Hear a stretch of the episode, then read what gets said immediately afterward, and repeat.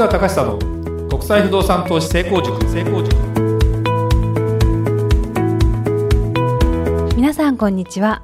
市川隆久の国際不動産投資成功塾。ナビゲーターの吉川良子です。この番組は株式会社国際不動産エージェントがお届けしております。市川さんこんにちは。はいこんにちは。国際不動産エージェント代表の市川隆久です。良子ちゃん。はい。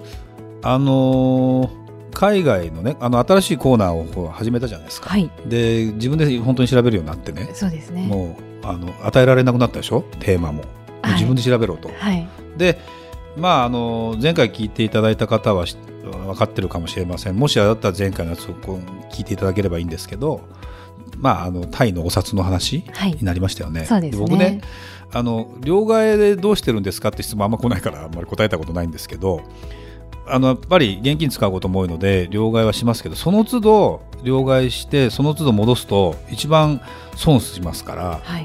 もう1割ぐらい抜かれるからねあれ。わだからものすごくもったいないので、はい。まあ基本的に円から変えてしまったらそのまま残したままにして次回行く時に使うようにしてます。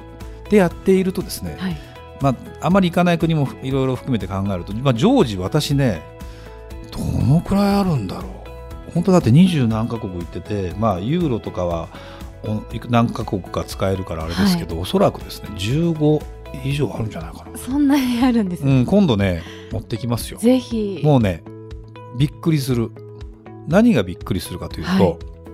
あの桁がさだタイなんかほら1バーツ3.4円とかなんでしょ、はいベトナムのドンとかになると今度レ1バ1ドン0.00いくつとかになるから今度桁がドンと増えるわけ。10万ドンとか言われた瞬間にいくらだこれ？みたいな。わかんなくなりますね。500円ぐらいなのかな。っていう感じなのでこれをねいいっぱいこう持って今日からベトナム今日からマレーシアとかになると、はい。頭の中混乱するけどでもちゃんとそうやってね使っていくとまあまあ楽しいというかね。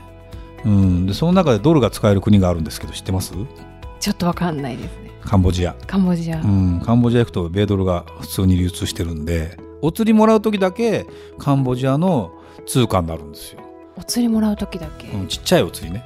あとは基本的にドルだったりするんで。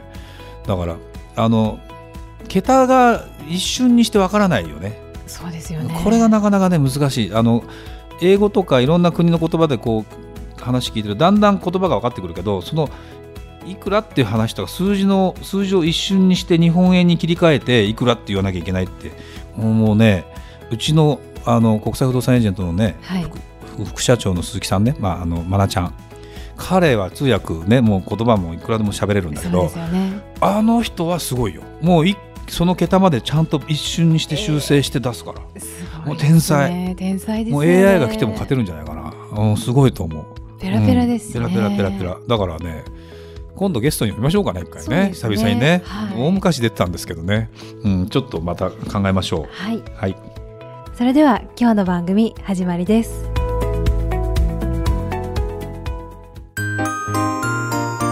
Q&A コーナー。それではリスナー様からの質問に答えるコーナーです。早速今日の質問をご紹介いたします。日本政策金融公庫で海外不動産の融資が受けられるって本当ですか？という質問です。私は関東でアパートを2棟持っているサラリーマン大家です。日本での不動産投資は今は買い時ではないと思っていて海外不動産の購入を検討中ですが現金はあまり持っていません。海外不動産を購入するために日本政策金融公庫で融資が受けられるようなことを聞きましたがそのあたりのことを教えてくださいとのことです、はい。日本政策金融公庫とは？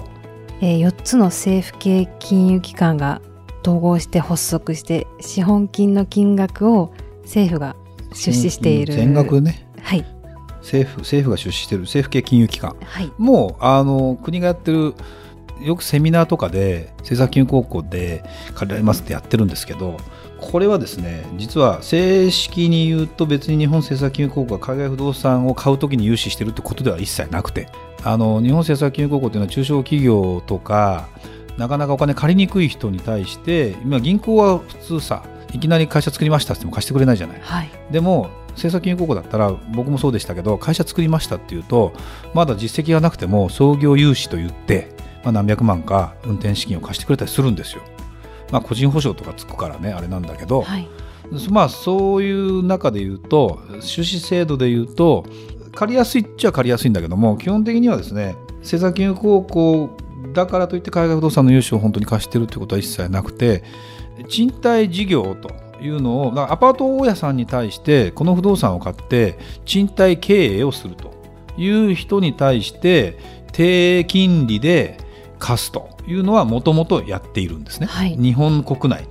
それを海外というものに舞台を移してもあの政策金融高校っていろいろ中身の中でこういう融資こういう融資。例えば女性が起業すると他の普通の男の人が起業するよりも安い金利で結構もうちょっと多めで貸してくれたりで例えばシニア世代ね55歳以上の男の人があの起業する時とかにはもっと金利がやっぱ安くなったりあの普通は借りにくい人に対して貸してくれるんですよ。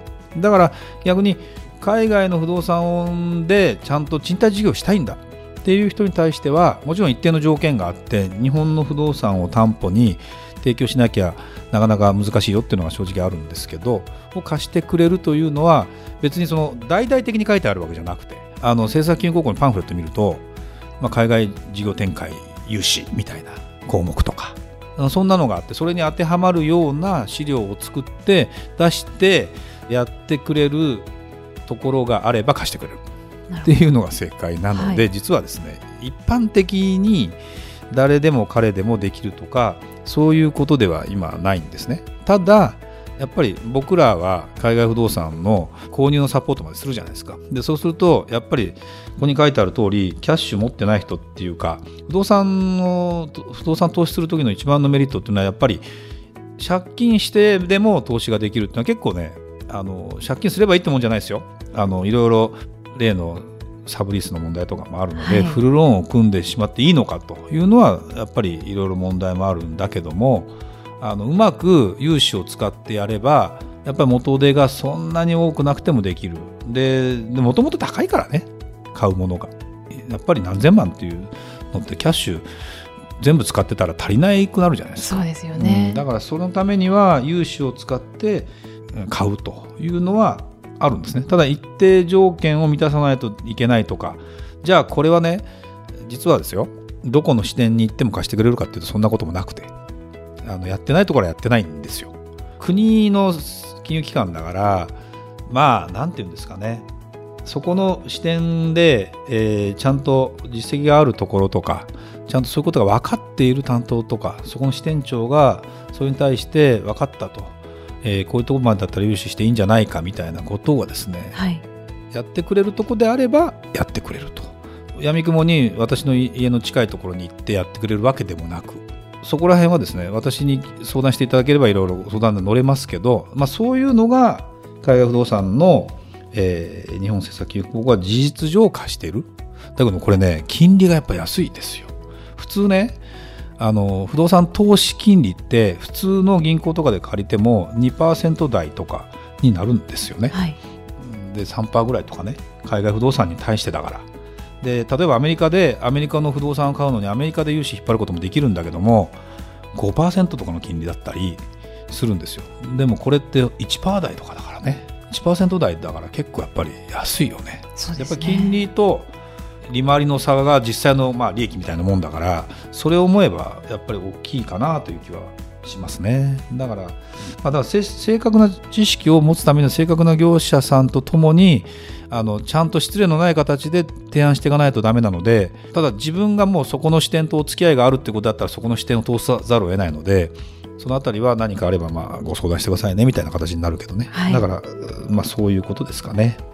ありがとうございました。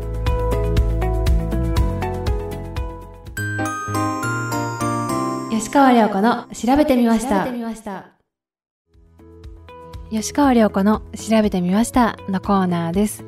今回も前回に引き続きタイについて調べてみました。はい、はい。えー、タイには豊富な観光資源がありそのため観光業が盛んだそうです。もう観光立国。もう日本は学ばなきゃいけないことはいっぱいありますよ。そうですよね、うん。あのタイの近隣諸国以外にもアメリカやヨーロッパ、えーオーストラリアから多くの観光客が来られるそうですね、えーそれでタイの観光ガイドを調べてみましたら名所がやっぱりありました、えーまずワットポーという寺院が有名だそうですね。市川さんは行ったことありますか？これ。答えが出てるじゃん。私の会社のホームページに出てるよね。そうなんですよね。あれね。あれ。涅槃像っていうね、はい。すごいですよね。すごいですよね。感動しますよあれ、生で見たらやっぱうりんすごいですよね。でそのワットポーをちょっと調べてみたんですけれども、はい。えーバンコクでは三大寺院の一つで中でも最古の寺院だそうですね、えーワットポーで有名なそのネシャッカ像ですがね。はい、全身金箔で覆われていて長さがなんと46メートル。で高さ15メートルもあるそうですね。はい。見てください。私のホームページを。あと足の裏がすごい特徴的で長さ5メートル幅1.5メートルもあるので非常に大きな足のサイズですよね。あの中国やインドの様式で仏教の108の宇宙観が螺鈿細工で描かれています。賢くなるね。はい。なんかどんどんね。市川さんのあのホームページの方を見ると載っているんですけれども。ああなるほどね、はい。あのーこのね仏教国なわけですよ。はい。タイね。で実際私あのーまあこのワットポーに行く前にチェンマイという地方都市があるんですね。でそこもお寺を中心に町ができててで近くに山の山があってその近くになるともう見下ろせるようなところにそういうお寺があるんですよ有名な、でそこに半日ツアーとかがあってでオプショナルツアーみたいな形で私申し込んだんです。で8人ぐらいね参加したんだけど、はい。全員国が違った。えーでほとんどが西洋系の人。あ韓国の人もいたかな？オーストラリアドイツフランスアメリカかな？だからタイって本当にいろんなとこからお客あの来てるんですよ。でやっぱりそれはね仏教にね見せられてあのお参りしたりするのがだってヨーロッパだったら教会とかさやっぱりそういう文化じゃないキリスト教だったり、ね。まあ、イスラム教だったりね、はい。その中でいうと仏教っていうのはそれなりにすごくて、まあ、日本はいろんな 宗教があるからですけどなかなかすごいなと思いましたね。で靴脱がなきゃいけないんだよ。あのあるところから先は、全員裸足でそこからあのみんなお参りしたりするんですよあの仏寺院っていうのは。だからねはい。すごいなというかね。何回行ってもこれミャンマーに行くとまたねこの寺院がなかなかもっと光ってたりね。すごいですよ、うん、なんかワットポーを語り尽くせば。ワットポーはい、時ね、間がちょっと足らないですよね。タイマッサージのさあのここで教えたりするのワットポーの中で。あ、そうなんですね。そう修行修行する人がいてそこであのタイ式マッサージをお覚えてそこでこう全世界に散っていくみたいな、あ面そういうのがあ白いですね。だからタイも行きたいねタイもいいですよね。うんちょっと調タイ安て。く行けるからねえぜひじゃあ、はいフロリダに続いてタイですかねみたいなぜひ行きたいですよねな。えー次回も他の観光地についてもう少しお話ししてみたいと思います。それではまた次回お会いしましょう。ありがとうございました。ありがとうございました